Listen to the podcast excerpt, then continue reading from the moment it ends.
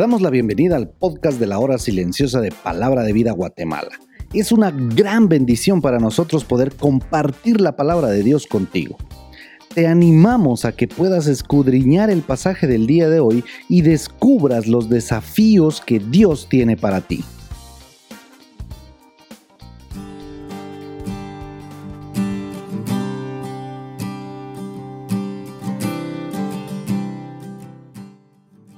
Qué gusto saludarlos nuevamente en el comentario de la hora silenciosa. Hoy estamos en Apocalipsis capítulo 21, versículos del 9 al 27. Hoy vamos a hablar un poco sobre la nueva Jerusalén y ver algunos detalles que nos ayudan a comprender mejor esta visión de Juan. El versículo 2 nos sugiere que esta ciudad celestial estará en el aire sobre la tierra durante el milenio y descenderá cuando llegue la nueva creación. La ciudad se identifica con el pueblo de Dios, se mira como una novia. En el verso 9 se muestra a la ciudad santa como la que va a ser la esposa del Cordero. Después de todo, una ciudad no son sus edificios, es la gente que vive en ella. El vidente de Patmos, es decir, Juan, es transportado como a Ezequiel en espíritu a un monte grande y alto, y el ángel le mostró la ciudad santa de Jerusalén que descendía del cielo, dice el verso 10. La presencia de Dios la hacía brillar.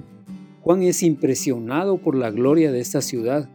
El creyente Abraham esperaba la ciudad que algún día vería, cuyo arquitecto y constructor es Dios, dice allá en Hebreos 11:10.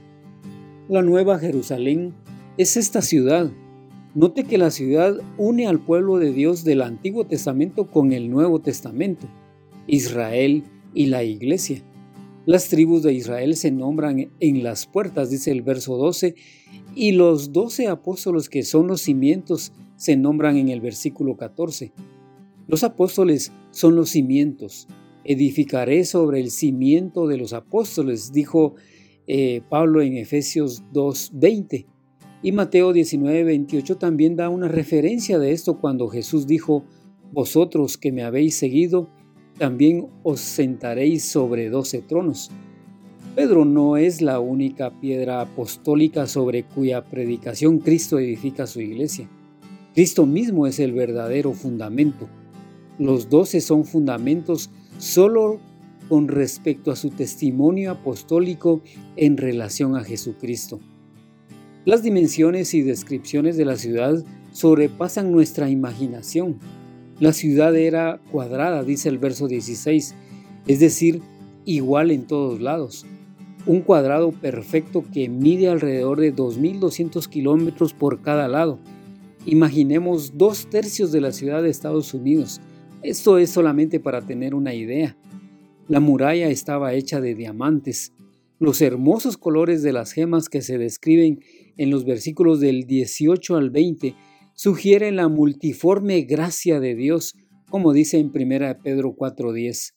Es muy probable que nuestra mente no alcance a contemplar la belleza de esta ciudad en su plenitud, solamente hasta que lo veamos con nuestros propios ojos. Este era, eh, era un lugar santísimo, resplandeciente con el brillo de la presencia de Dios, la gloria de Dios la ilumina y el Cordero es su lumbrera, dice el versículo 23. Puesto que Dios mora personalmente con su pueblo, no se necesita el templo.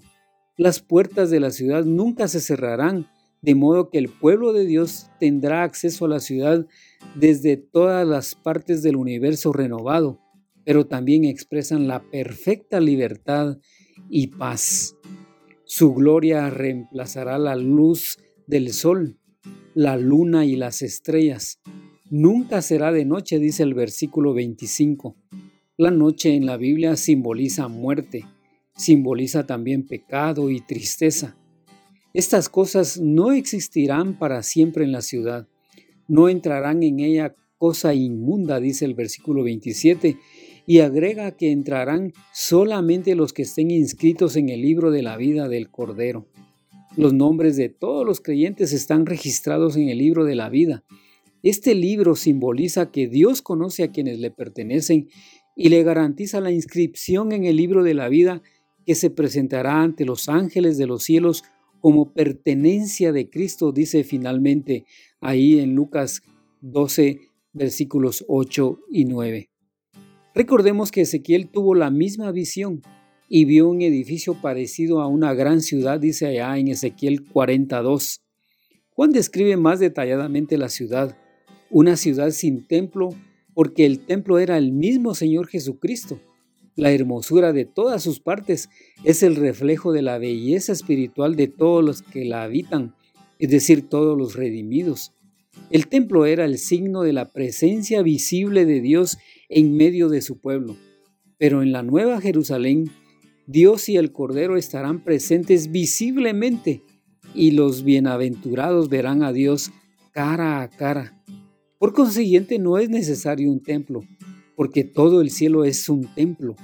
Cada cosa y cada lugar es santo y es la morada de Dios.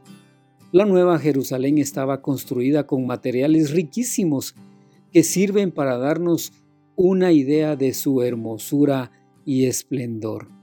Por eso, vívelo. No todos serán admitidos en la Nueva Jerusalén, solamente los que están inscritos en el libro de la vida del Cordero. No pienses que entrarás ahí por tu origen, por tu personalidad o por tu buena conducta. La vida eterna está a tu disposición solo porque lo ha hecho Jesucristo, el Cordero. Confía en Él hoy para asegurar tu ciudadanía en su nueva creación. Mi nombre es Carlos Boj y mi deseo es que sigas creciendo en conocer más al Señor cada día, estudiando y meditando en la palabra de Dios. Bendiciones.